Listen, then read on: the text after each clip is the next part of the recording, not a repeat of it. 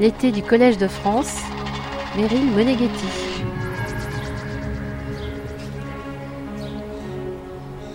Les citoyens d'un pays sont-ils bien représentés au sein d'un organe international? Sans critère de représentativité et sans conception de la représentation politique internationale, comment espérer aujourd'hui, s'interroge la juriste Samantha Besson, pouvoir faire la différence entre un participant légitime aux procédures internationales d'une organisation et un simple lobbyiste. Quand elle fait appel à la perspective historique, la chercheuse se demande de quelle façon le droit commun médiéval de droit privé a pu se développer comme matrice du droit de la représentation internationale contemporain. Enfin, comment ce droit international de la représentation s'est-il répandu dans le reste du monde dès les XVIIIe et XIXe siècles?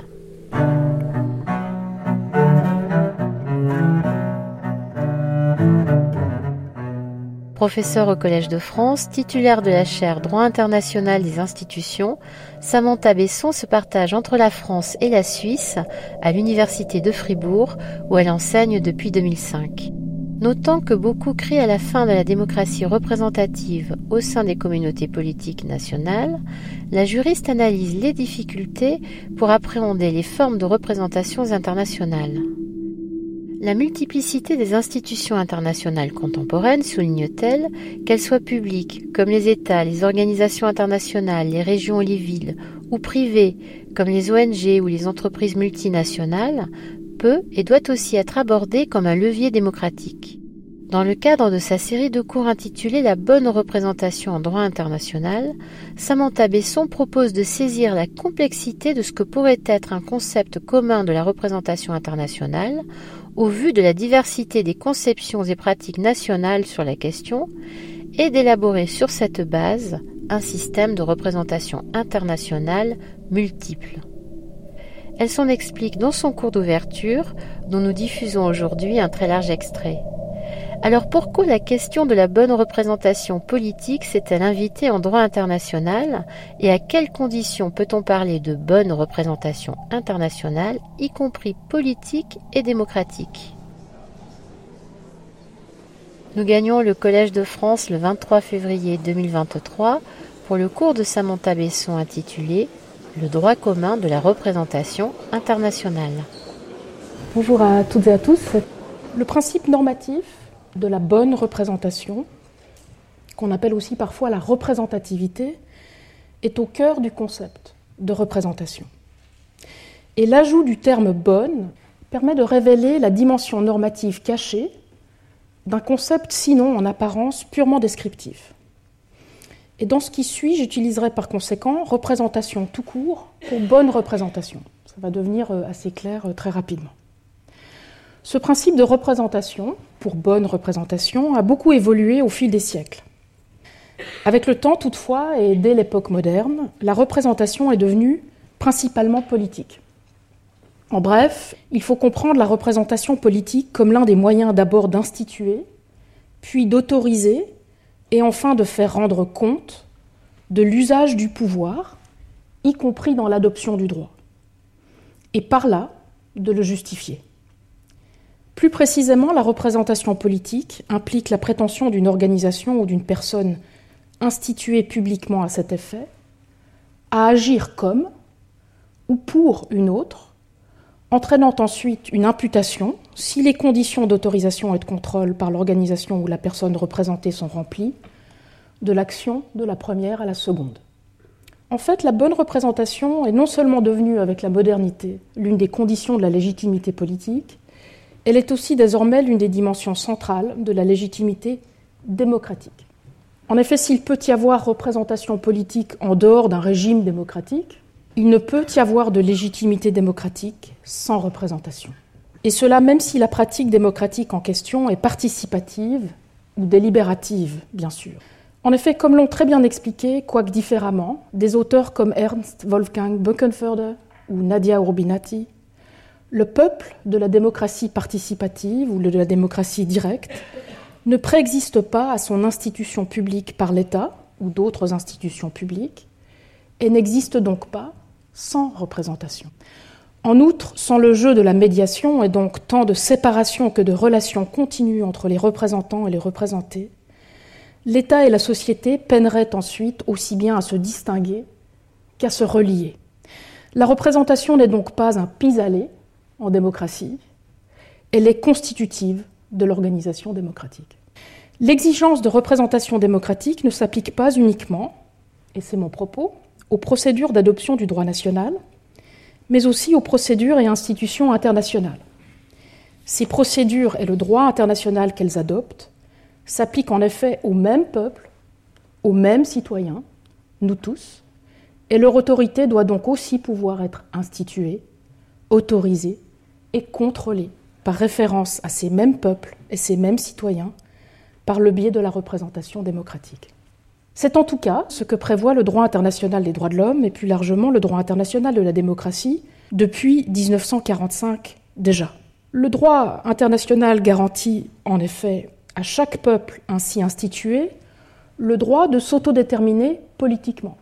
Il permet aussi ensuite à chacun, au sein de ce peuple, d'avoir le droit égal de prendre part à la direction des affaires publiques directement et par le biais de représentants, c'est ce que nous dit l'article 25A du pacte, cette fois, sur les droits civils et politiques. Mais le droit international garantit aussi la mise en place d'un ordre juridique et institutionnel à même de fonder ces droits individuels et collectifs de participation et de représentation démocratique, tant sur le plan national qu'international. C'est ce que nous dit l'article 28 de la Déclaration universelle des droits de l'homme. Alors ce noyau dur du droit international de la démocratie, s'est étoffé avec la fin de la guerre froide, il s'est consolidé depuis en une norme coutumière. Et bien sûr, vous le savez, la pratique de cette norme paraît de plus en plus fragile, mais sa force normative demeure tout à fait élevée. Les procédures d'adoption du droit international devraient donc, elles aussi, pouvoir être considérées comme représentatives démocratiquement.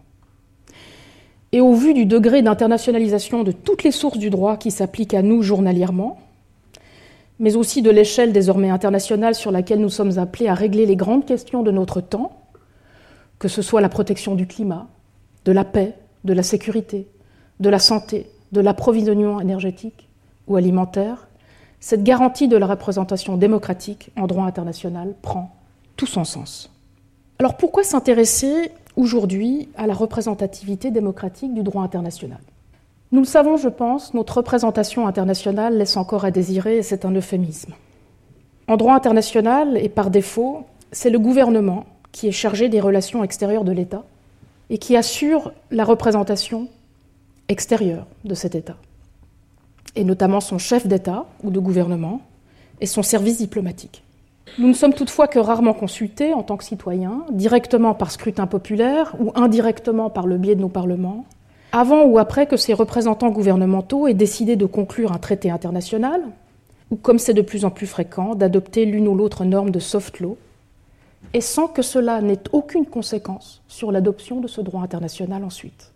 Sans parler de la consultation totalement irrégulière des régions et autres collectivités territoriales instituées en droit interne, et dont les sujets voient pourtant leur situation juridique affectée par ce droit.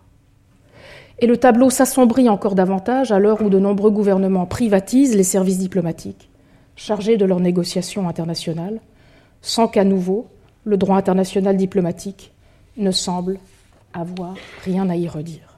Et que dire alors de la représentativité des organisations internationales qui sous-traitent à des experts privés ou scientifiques les compétences pourtant attribuées par les États membres à leurs organes statutaires, comme c'est le cas régulièrement à l'Organisation mondiale de la santé ou à l'Organisation internationale pour l'immigration.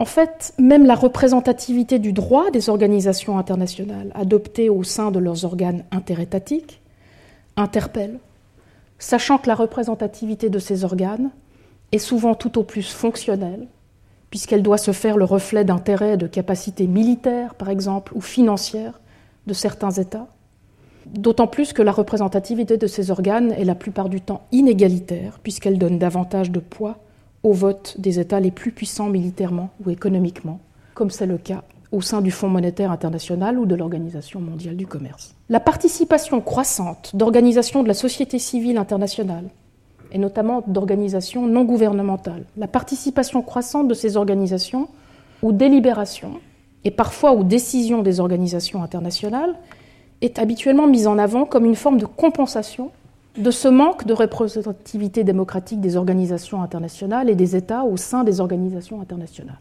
Mais comme nous le savons du droit interne de la démocratie, il ne peut y avoir, et je l'ai dit tout à l'heure, ni participation ni délibération démocratique sans garantie de l'égalité politique et sans organisation égalitaire de la procédure de décision elle-même, et donc sans une forme minimale de représentation.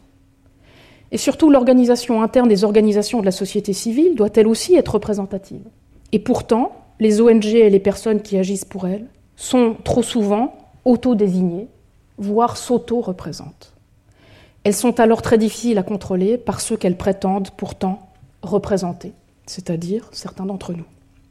Sans parler bien sûr des risques d'exclusion de certaines personnes ou de certains groupes, et de sur- ou de sous-représentation des mêmes personnes si la représentation par différentes ONG, voire en parallèle par différentes organisations privées, n'est pas organisée et surtout n'est pas articulée avec la représentation principale des mêmes personnes qu'assurent les États au sein de ces organisations. Vous l'aurez compris, et je vous ai certainement accablé, le tableau est sombre. Mais n'y a-t-il pas un paradoxe à nous préoccuper ici de représentation internationale alors que beaucoup crient à la fin de la démocratie représentative au sein des communautés politiques nationales. A priori, en effet, les difficultés de la représentation internationale paraissent très éloignées de celles que rencontre la démocratie représentative sur le plan national. Ce qu'on y nomme d'ailleurs souvent la crise de la représentation a plusieurs causes qui tiennent à l'organisation parfois séculaire de la représentation politique interne, qui est comprise exclusivement et à tort sur un modèle de mandat électoral. Parmi les critiques de ce modèle électoral de la représentation démocratique, qui est devenu le modèle principal, il faut mentionner la critique de l'élitisme parlementaire et de sa professionnalisation, la critique de la tyrannie de la majorité que ce modèle induit, ou encore la critique du conservatisme inhérent à l'organisation des partis politiques. Et pourtant, les questions que pose désormais tant la représentation démocratique nationale que la représentation démocratique internationale se ressemblent de plus en plus. Ainsi, en réaction à la crise de la représentation électorale, la démocratie représentative interne est-elle désormais confrontée, elle aussi, à l'opposition entre représentation et participation dont je vous ai parlé tout à l'heure La démocratie dite radicale et les différentes formes d'autoreprésentation font par exemple partie désormais du paysage politique national, comme nous le savons en France, sans parler bien sûr des assemblées citoyennes, et des autres formes de représentation statistique par tirage au sort qui fleurissent désormais dans les débats nationaux. Sur le plan national, ces nouvelles formes de représentation démocratique sont proposées en réaction au déficit de la représentation électorale existante, ce corset dans lequel on a enfermé la représentation. Alors que sur le plan international, c'est pour pallier l'absence de représentation que ces nouvelles formes de représentation démocratique ont fait leur apparition. En fait, même les origines de la crise de la représentation dans les démocraties nationales ne sont aujourd'hui pas si éloignées du manque de représentation internationale, voire même se rejoignent. Le déficit de représentation internationale attise en effet la crise de la représentation nationale. Sur le plan interne, les gouvernements s'en trouvent d'anto renforcés par les procédures largement technocratiques, ou du moins oligarchiques, d'adoption du droit international contemporain. Et ce, nous le savons, au détriment des parlements nationaux et des procédures de consultation populaire. Sans surprise dès lors, le manque de représentativité démocratique du droit international, et donc de voix au chapitre des peuples dans son adoption, donne souvent lieu à une posture de repli nativiste de la part de ces peuples et à une sanction politique interne du gouvernement pour sa politique extérieure. Les symptômes de cette sanction sont bien connus. Ils vont d'un populisme d'extrême droite ou gauche aux différents mouvements démocratiques radicaux qui prétendent libérer la participation démocratique de la représentation, non seulement gouvernementale, mais aussi parlementaire. Dans ces circonstances, vous l'aurez compris, remédier au manque de représentation démocratique internationale, y compris en explorant de nouvelles formes de représentation démocratique, participera de la sortie de crise de la représentation nationale. L'avenir de la représentation politique doit passer par une approche englobante, une approche continue de la représentation des mêmes peuples, institués et réinstitués en différents publics sur le plan national et international. La bonne représentation dans l'adoption du droit international est une question résolument politique.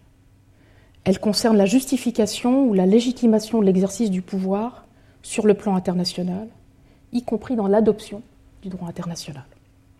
Et l'on mesure, vous l'aurez entendu avec les exemples que je viens de vous donner, on mesure l'ampleur du pouvoir désormais concentré entre les mains de certaines organisations internationales et plus exactement entre les mains de certains États et de leurs gouvernements au sein de ces organisations. Et donc, qu'on le veuille ou non, la question de la bonne représentation politique s'est invitée en droit international. De manière ironique, la question de la représentation démocratique n'en est pas moins juridique pour autant. En fait, c'est une question politique éminemment juridique. Et c'est ce qui explique qu'elle soit au programme d'un cours de la chaire de droit international du Collège de France. Il y a au moins cinq raisons à cela. La question est juridique, premièrement, et c'est une platitude en raison de son objet. Je vous l'ai dit, il s'agit de représentation démocratique dans l'adoption du droit international. Il s'agit d'être représenté lorsque nos représentants adoptent du droit. Elle est aussi juridique, deuxièmement, en raison de son organisation. La représentation démocratique requiert des procédures et des institutions, en bref, ce qu'on appelle un droit de la représentation. Et ce droit, je l'ai dit, c'est le moyen d'instituer, d'autoriser et puis de faire de rendre des comptes au pouvoir. Mais plus important encore, troisièmement, la représentation ne peut avoir lieu que par le biais du droit. Elle requiert en effet l'existence de cet ordre ternaire qu'est le droit, et qui ne se confond ni avec le représentant ni avec le représenté, pour pouvoir garantir et assurer tant leur séparation que leur relation. Fiction par excellence, et j'y reviendrai, la représentation n'est possible en outre que par le droit, qui institue l'État ou une autre institution publique, qui organise ensuite la séparation des pouvoirs, qui assure la médiation entre l'État et le peuple institué, qui constitue le rapport constitutif entre représentants et représentés, et enfin, qui pose ou qui fonde l'égalité politique. Cette dimension juridique inhérente à la fiction de la représentation permet d'ailleurs d'expliquer la dimension à la fois normative ou prescriptive, et donc en apparence idéale, et pratique ou réelle de la représentation dont j'ai parlé en ouverture. Ce concept à la fois en apparence descriptif et profondément normatif. On comprend bien d'ailleurs cette dimension éminemment juridique de la représentation, quatrièmement, en examinant l'histoire de la représentation politique. Les conceptions modernes de la représentation politique que nous utilisons aujourd'hui, j'y reviendrai, ont en effet été élaborées sur la base de principes et institutions juridiques développés par les juristes du droit canon, puis les juristes du droit privé au Moyen Âge.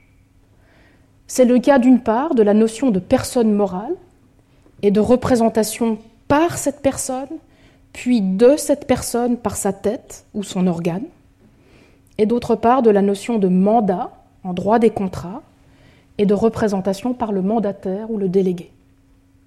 La première conception, celle de la représentation personnification, sera à l'origine dès le XVIIe siècle de la notion de personne de l'État et de son souverain, puis de l'État souverain tout court.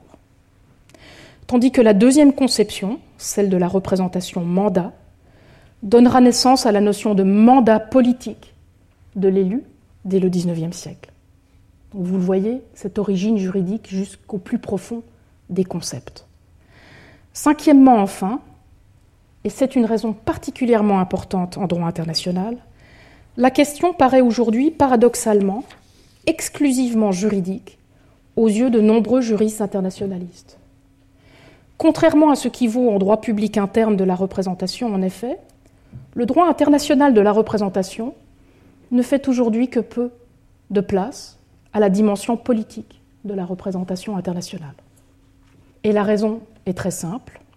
Dès le XIIe siècle les premiers échanges diplomatiques entre cités, le droit international de la représentation s'est développé comme un droit privé de la représentation dans le moule du ius commune médiéval, ce ius commune du droit des personnes morales, puis du droit du mandat privé.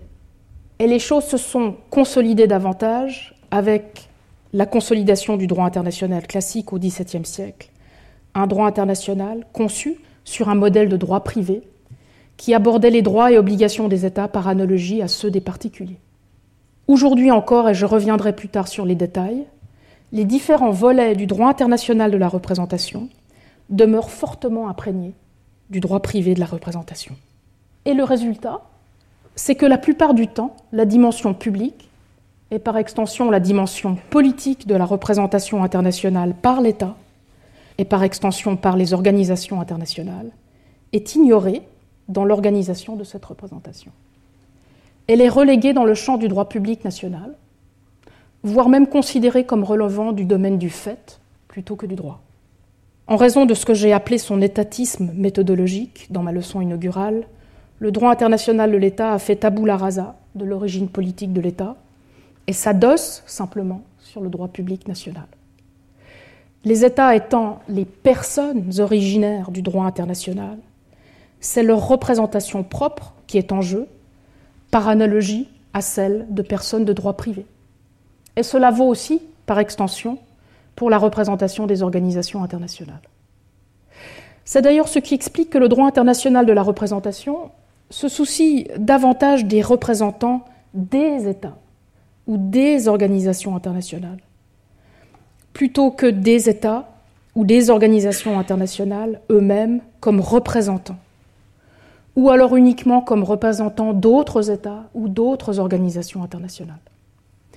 La plupart du temps, en effet, en droit international de la représentation, les représentants des États ou des organisations internationales ne sont pas abordés aussi comme des représentants des peuples de ces États ou organisations internationales. Alors il y a bien sûr des exceptions, c'est le cas en matière de reconnaissance des gouvernements, d'accréditation de représentants gouvernementaux au sein des organisations internationales, d'admission et d'exclusion d'États membres dans certaines organisations internationales, euh, et enfin de représentation des États dans les organes interétatiques des organisations. Quatre domaines dans lesquels la question de la représentativité démocratique fait son chemin. Mais même là, la dimension politique de la représentativité demeure contestée et la pratique inégale. Les conséquences de l'absence de dimension politique du droit international de la représentation sont nombreuses et je me limiterai ici à en mentionner deux, qui sont assez techniques et qui relèvent du domaine du droit des organisations internationales, mais ça n'est pas un hasard. C'est en effet le domaine dans lequel toutes les questions de représentation politique qui ont été refoulées en droit international de l'État affleurent à nouveau. Première conséquence de l'absence de dimension politique du droit international de la représentation, l'érosion de la séparation des pouvoirs. Les fonctions extérieures de l'État étant artificiellement séparées de sa souveraineté interne, ces pouvoirs, une fois attribués aux organisations internationales, ne sont pas habituellement organisés en droit des OI sous l'angle de la représentation démocratique, alors qu'ils le sont sur le plan interne. On le voit bien si on examine les traités constitutifs des organisations internationales, qui ne prévoient que rarement la séparation des pouvoirs, et encore moins de limites à la délégation de pouvoirs législatifs à des organes exécutifs au sein de l'organisation. En fait, la délégation et la redélégation de ces fonctions au sein des organisations internationales suivent un modèle de représentation résolument non politique, celui du droit privé du mandat. D'où d'ailleurs le recours au terme totalement indéterminé de délégation de pouvoir dans ce contexte et la perplexité que cela crée en droit contemporain des organisations internationales. Deuxième conséquence, tout aussi technique, toujours au sein du droit international des organisations internationales, la confusion publique-privée.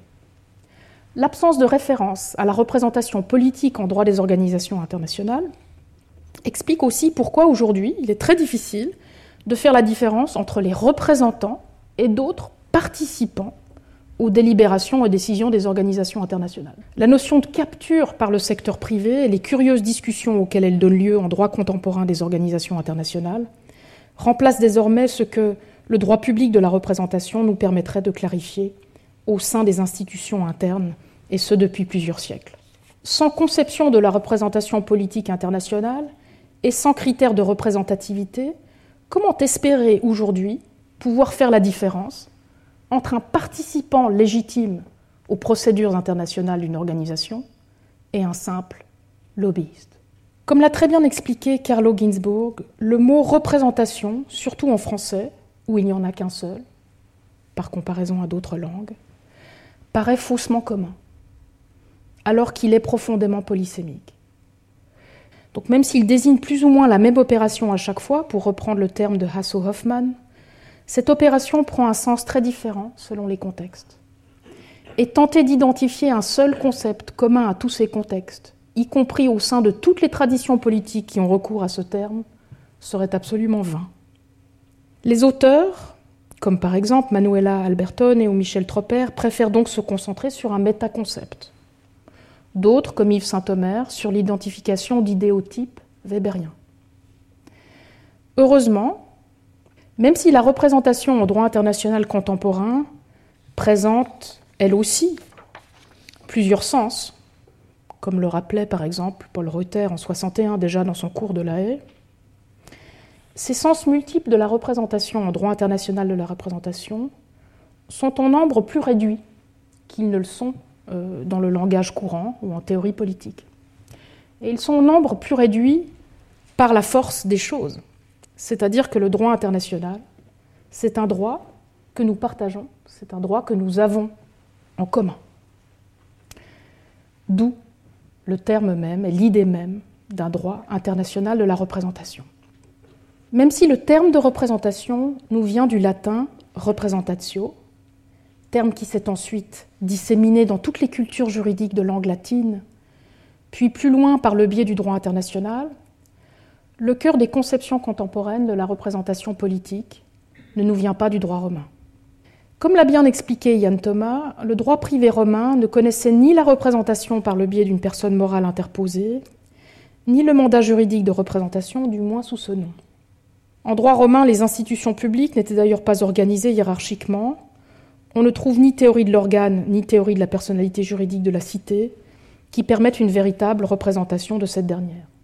D'où d'ailleurs l'interposition, à des fins de représentation judiciaire de la cité, soit d'un magistrat, soit, et c'est encore plus intéressant, d'esclaves, en quelque sorte les premiers serviteurs de l'État. En fait, les conceptions de la représentation politique que nous utilisons aujourd'hui puisqu'elles ne nous viennent pas du droit romain, sont très récentes, elles sont modernes. Elles se sont développées en deux temps. Un premier temps politique, je l'ai dit, au XVIIe siècle, avec l'émergence de la personne de l'État et de son souverain, suivi d'un deuxième temps démocratique dès le XIXe siècle, avec l'apparition de la notion de mandat électoral. Et l'origine de ces conceptions démocratiques modernes elles-mêmes est médiévale. Ces conceptions sont en fait le fruit de nombreuses permutations théologiques, puis juridiques, qui ont eu lieu dès le XIIe siècle. Et pour désigner ce premier groupe de conceptions historiques de la représentation, je parlerai de conceptions théologico-juridiques ou politico-juridiques.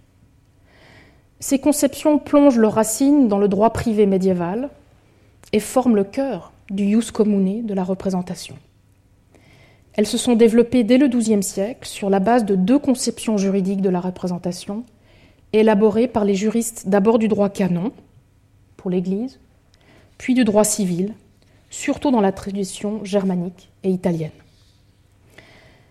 Il s'agit premièrement du concept de corporation ou de personne morale et de représentation par cette personne incorporée, voire de représentation de cette personne incorporée par une personne physique particulière, sa tête ou son organe. Et la discussion la plus célèbre de ce concept de corporation de personne morale, c'est celle de Marsilius de Padoue au XIIIe siècle. Je parlerai ici de représentation personnification ou de représentation incorporation, car le représentant qui personnifie et incorpore agit comme le représenté il l'institue, dira-t-on plus tard. D'ailleurs, on parle quelquefois en anglais de stand for représentation. Le deuxième concept médiéval de la représentation est celui du mandat, je l'ai dit, ou de la délégation juridique. Elle a été développée notamment dans la discussion de Bartolus de Saxo-Ferrato au XIVe siècle. Et on parle ici de représentation mandat, parce que le représentant agit pour le représenter, et en anglais on parle quelquefois de, de act for, représentation. En allemand, pour ceux qui parlent l'allemand, c'est la Stellvertretung par opposition à la Repräsentation. Euh, l'allemand a deux termes qui permettent parfaitement de couvrir d'une part la représentation euh, incorporation et d'autre part la représentation mandat. Une variation de la représentation mandat est celle du trust, du droit privé anglais, dans lequel le trustee agit plus librement et sans mandat stricto sensu, mais toujours dans l'intérêt du truster. Avec l'arrivée de la modernité, le droit privé de la représentation, donc ce jus commune médiéval, a donné naissance au droit national, au droit public de la représentation. Mais ce droit porte encore la trace des deux conceptions de la représentation du droit privé médiéval.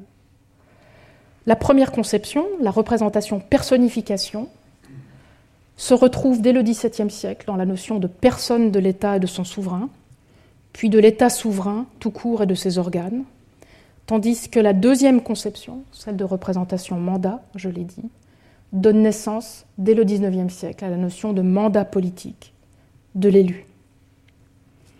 Le droit public moderne de la représentation en droit interne est principalement orienté vers une conception aujourd'hui organique de la représentation. Un avatar de la représentation incorporation, impliqué cette fois-ci au corps de l'État lui-même et à ses organes, puis par extension au corps de l'organisation internationale et à ses organes. En droit public contemporain de la représentation démocratique, ces deux conceptions d'origine de la représentation s'entrecroisent encore, voire se complètent.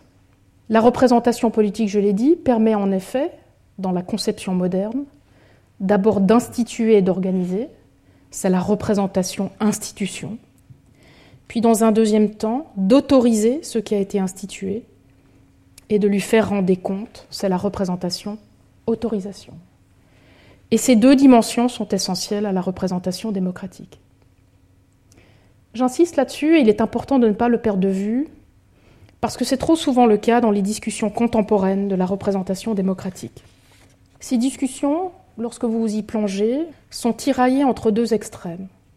Soit elles réduisent la représentation dans la mouvance constructiviste et presque néo-hobsienne, au moment de l'institution du peuple en public sans égard aux besoins de la constante réautorisation et contrôle ensuite entre représentants et représentés, garants de l'égalité politique, soit au contraire, elles réduisent la représentation au mandat électoral, dans une mouvance ontologique et néo-schmittienne qui ignore trop vite que le peuple et les citoyens ne préexistent pas à la figuration du mandat et doivent d'abord être institués comme tels. De manière générale, la théorie de la représentation démocratique est restée trop longtemps prisonnière de la conception de représentation mandat et de l'analogie au mandat privé, avec tout ce que cette analogie charrie dans son sillage, comme par exemple le rôle du consentement en matière de représentation, la personnalité juridique et l'indépendance entre représentants et représentés, ou enfin le sens unique de la relation de délégation.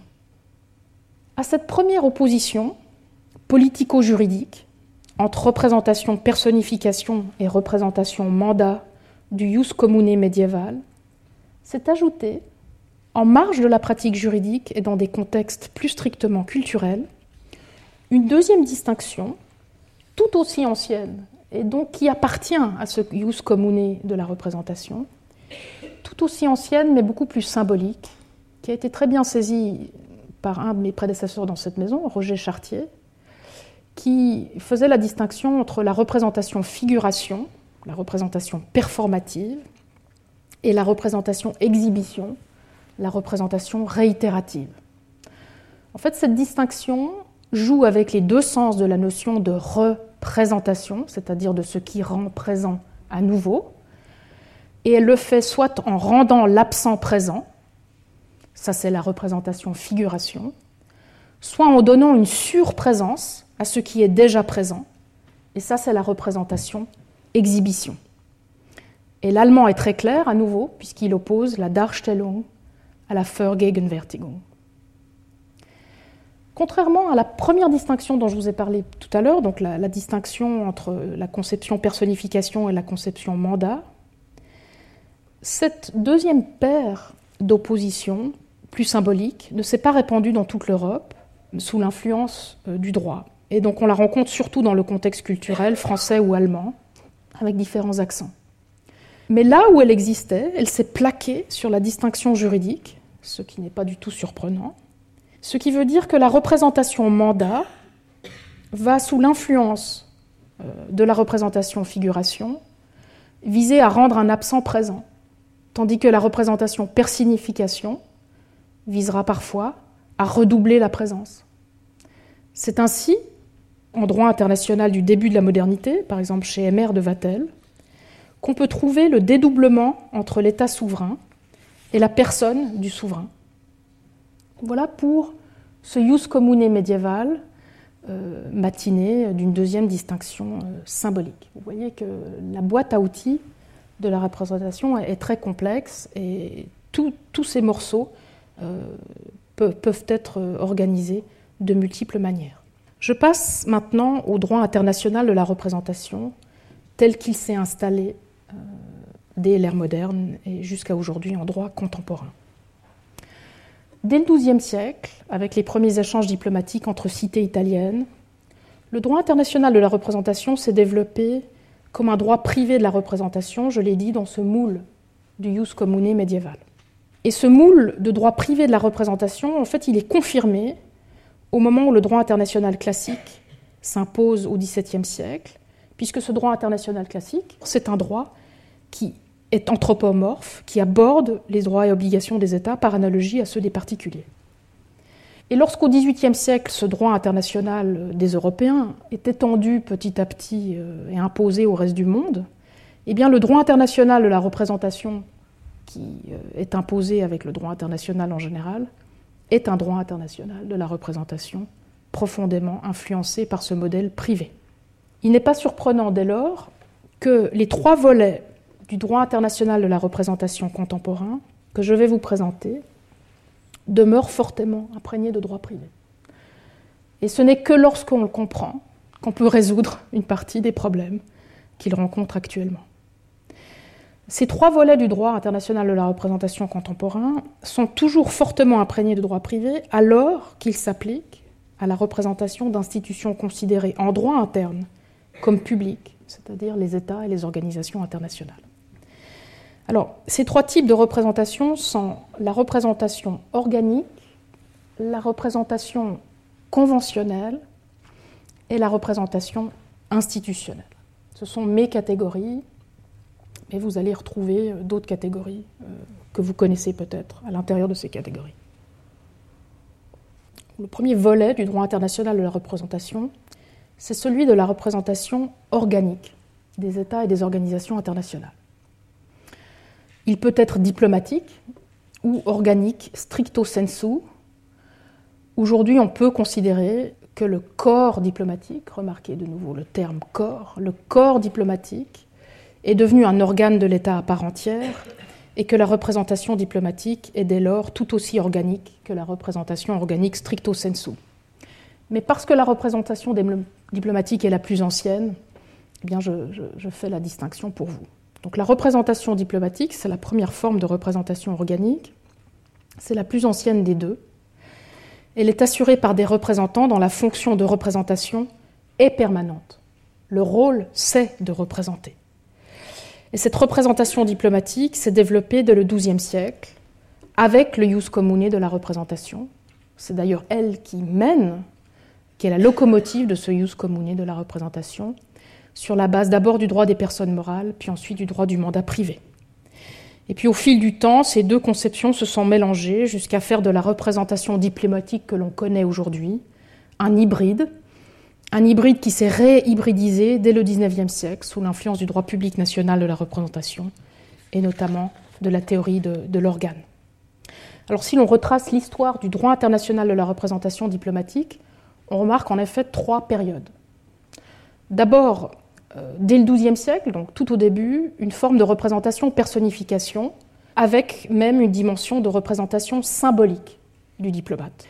Puis plus tard, dès le XIIIe siècle, on remarque que la représentation personnification par le diplomate est remplacée par une représentation mandat.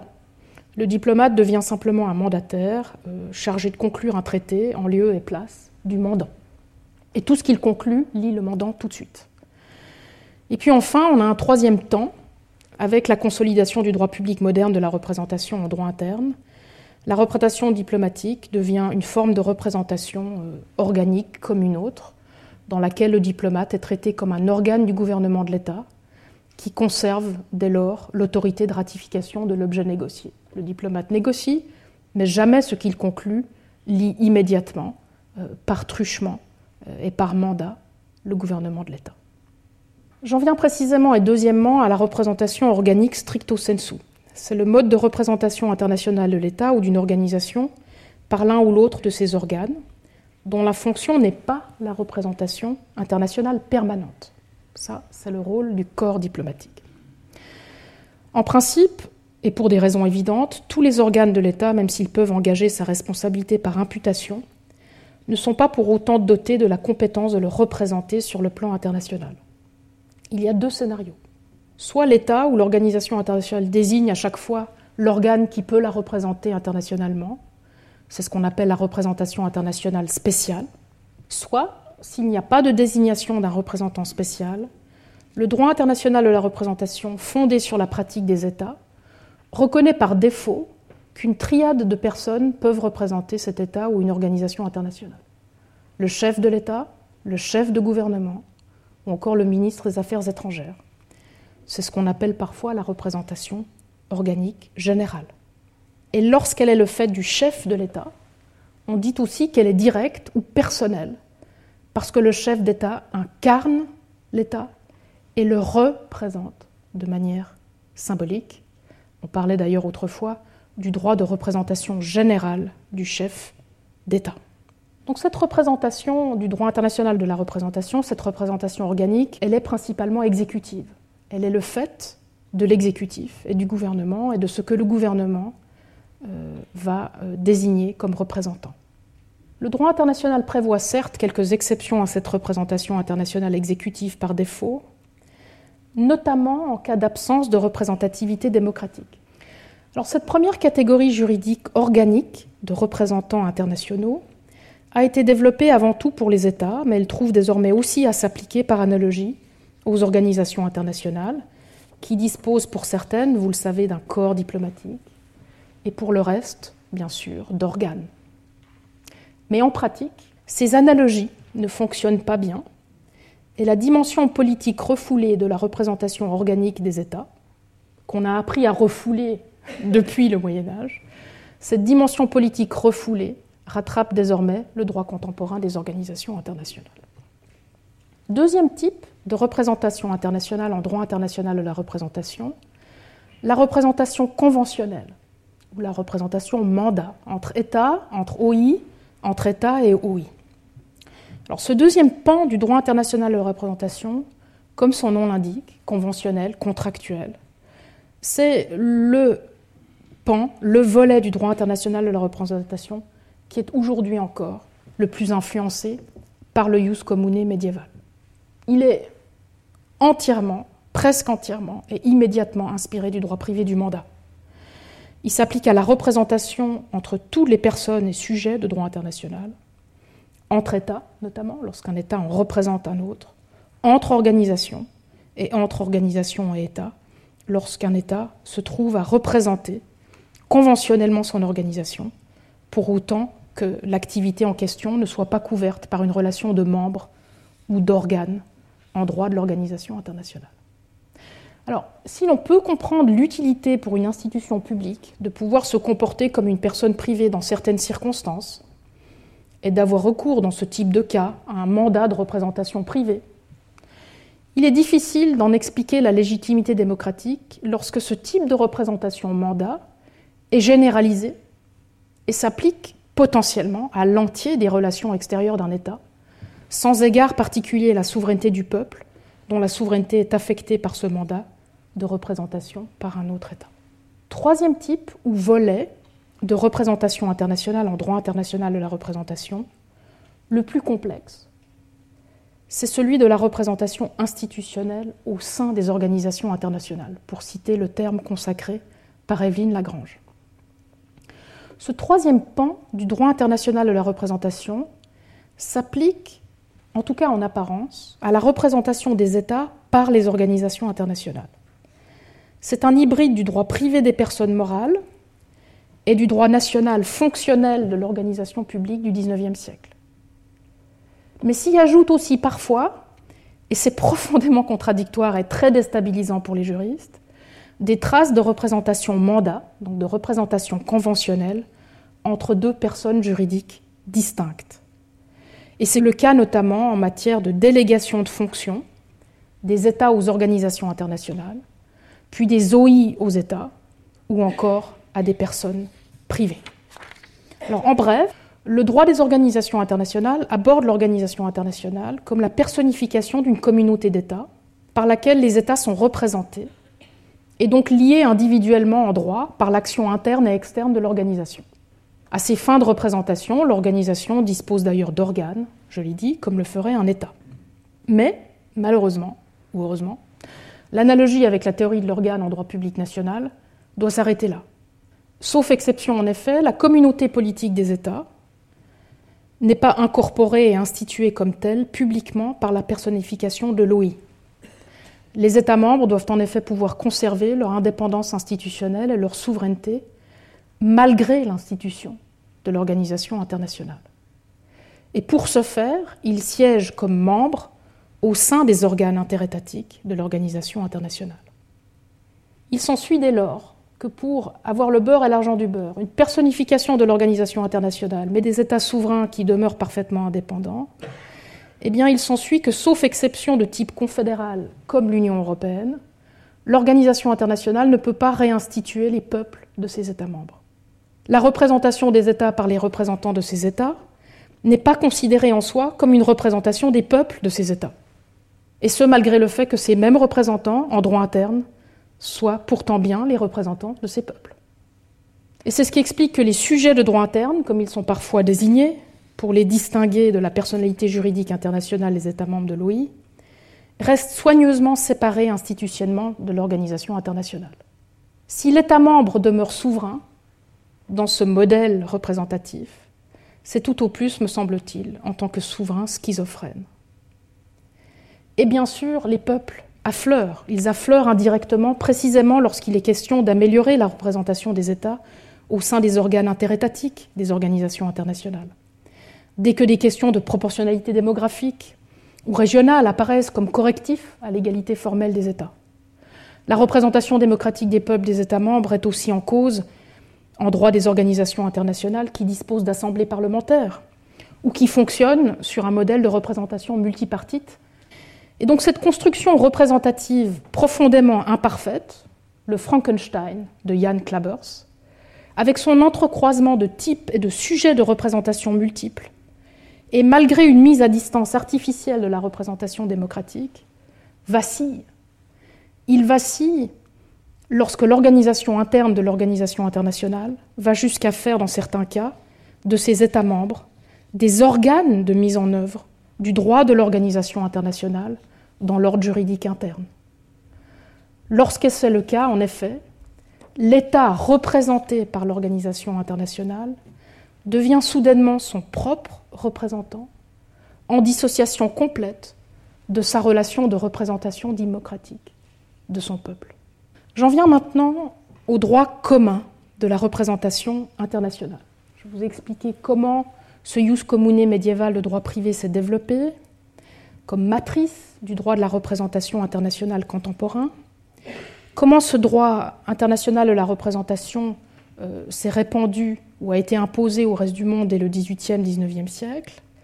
Et ce que j'aimerais faire maintenant, c'est m'interroger sur les moyens de faire en sorte que ce droit puisse aujourd'hui être considéré comme véritablement commun, c'est-à-dire commun dans l'exigence de représentation démocratique du droit international de la démocratie. Alors la tâche est immense. Mais le propre d'un cours euh, au Collège de France, c'est d'aborder des tâches immenses. Hein. c'est de commencer à défricher ce qu'il faudrait faire.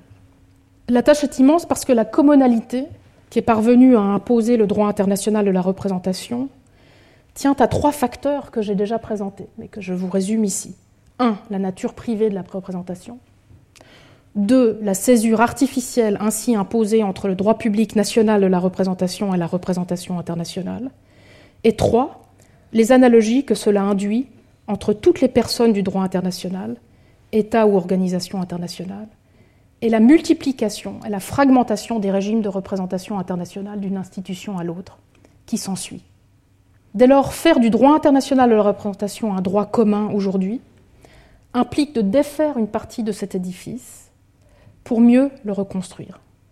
Il faudrait commencer, un, par assurer la dimension démocratique de la représentation internationale en droit, deux, organiser la continuité de la représentation démocratique nationale et internationale, notamment des États et des organisations internationales, et trois, articuler les différentes institutions publiques de représentation internationale entre elles en fonction de leurs relations de représentation des mêmes publics et compléter cette représentation par celle qu'assurent les organisations privées, comme les ONG, sur un modèle multipartite inspiré de celui de l'Organisation internationale du travail. C'est ainsi qu'il faut entendre le projet d'un droit commun de la représentation internationale que je vous propose.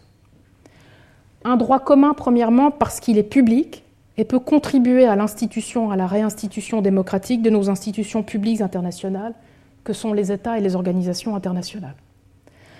Un droit commun ensuite parce qu'il doit relever du droit public à la fois national et international pour permettre la continuité de la représentation politique des mêmes peuples.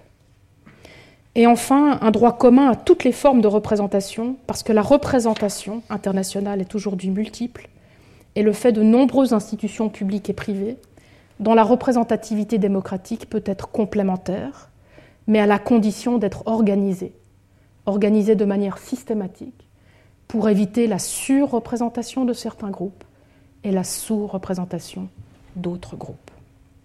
Alors me direz-vous, mais en dehors de ce droit privé de la représentation, les conceptions de la représentation politique sont aujourd'hui très variées, d'un État à un autre, euh, d'un droit public euh, et d'un contexte politique à un autre. Et donc, si le droit international de la représentation doit devenir plus commun à l'avenir, comme je le propose, il est important d'envisager sérieusement de le construire par le bas et par le recours au droit comparé des relations extérieures des États, plutôt que par le haut avec des recettes toutes faites technocratique, quasi scientifique, techno-démocratique, hein, disait René Jean Dupuis, j'aime bien ce terme, imposé par les Nations Unies. Donc il s'agit vraiment de faire l'inverse et de commencer par le bas pour construire euh, ce droit commun des relations extérieures par le bas. Par la comparaison de ce qu'on appelle en allemand le droit public international, concept que nous n'avons pas forcément dans d'autres euh, cultures juridiques, ou qu'on appelle aussi parfois en allemand, y compris en allemand en Suisse, la constitution extérieure des États, donc le Außenverfassung, vraiment l'idée d'avoir une constitution pour les relations extérieures de l'État, par la comparaison de ces, de ces corps de droit public, peut-être pourrons-nous identifier des convergences et construire un droit universalisable de la représentation internationale, sans viser pour autant à remplacer la diversité des formes de représentation démocratique propres à chaque contexte politique.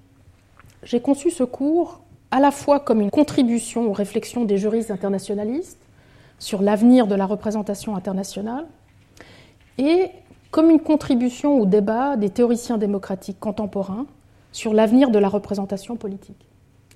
Et comme je vais vous le montrer maintenant, la représentation internationale est malheureusement encore un angle mort, ou du moins un impensé, des recherches dans les deux domaines. Alors je commence avec la théorie politique. Jusqu'à il y a peu, la discussion de la représentation démocratique en théorie politique ne faisait guère mention du droit international ou de la dimension internationale tout court. C'est curieux, mais ça s'explique. Alors, on y trouve mention de la nouvelle échelle transnationale, voire mondiale, bien sûr, des questions politiques à régler, comme le climat ou la santé. Donc on trouve régulièrement, à la fin d'un article ou d'un chapitre, euh, la réflexion euh, selon laquelle il faudrait repenser l'échelle de la représentation politique. Mais cette prise de conscience, pour l'instant, n'a donné lieu qu'à un rejet de la dimension euh, purement territoriale de la communauté démocratique au tournant du millénaire.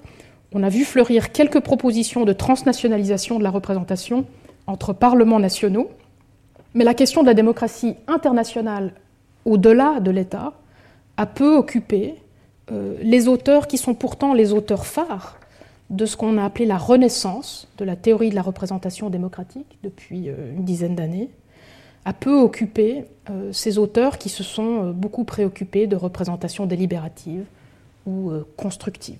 Alors il y a bien sûr eu des discussions en théorie de la démocratie globale, qui est un autre pan de la théorie démocratique. Mais à quelques exceptions près, les théoriciens de la démocratie globale ne sont que rarement des théoriciens de la démocratie représentative et vice-versa. C'est-à-dire que les théoriciens de la démocratie globale vont parler de tout, de beaucoup de choses fascinantes, mais très peu de représentation. Et à l'inverse, comme je l'ai dit, les théoriciens de la représentation démocratique vont très peu parler euh, de démocratie globale. Alors sans surprise, par conséquent, la question de la représentation a peu été traitée directement dans ces théories de la démocratie globale.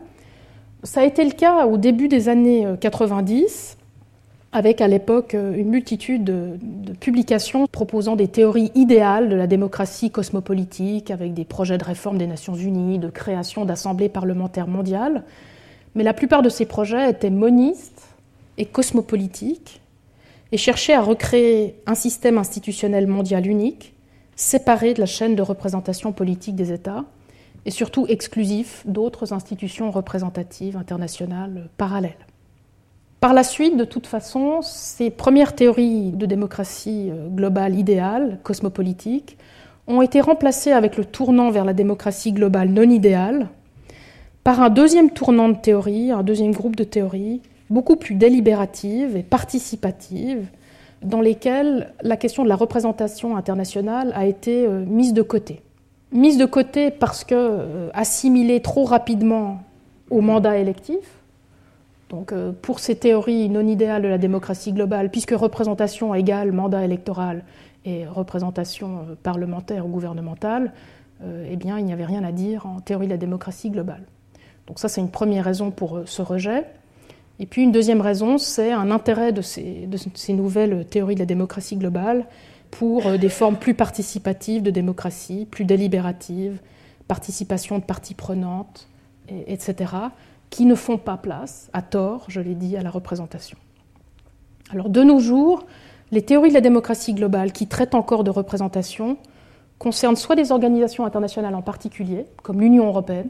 sur l'Union européenne, on a beaucoup de, de, théories démocratiques sur la représentation, soit des domaines particuliers comme la protection du climat, ou la question de l'innovation institutionnelle, par exemple sous la forme d'assemblées citoyennes, est mise en avant. Donc en somme, s'il faut saluer le renouveau depuis une dizaine d'années de la théorie de la représentation démocratique et la reconnaissance de la centralité de la représentation en démocratie, bien au-delà de la représentation par mandat électoral du Parlement et du gouvernement, on peut regretter aujourd'hui que ce renouveau n'ait pas encore inclus la sphère internationale. Je vous remercie de votre intention et je vous souhaite une très belle fin de semaine. Merci.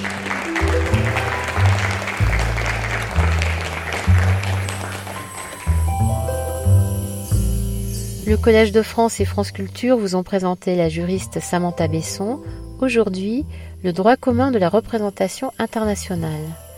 Sur les sites de France Culture et du Collège de France, vous retrouverez toutes les informations autour de cette diffusion, la vidéo ainsi que l'ensemble des cours de Samantha Besson. Réalisation Rafik Zénine, présentation et coordination Meryl Moneghetti.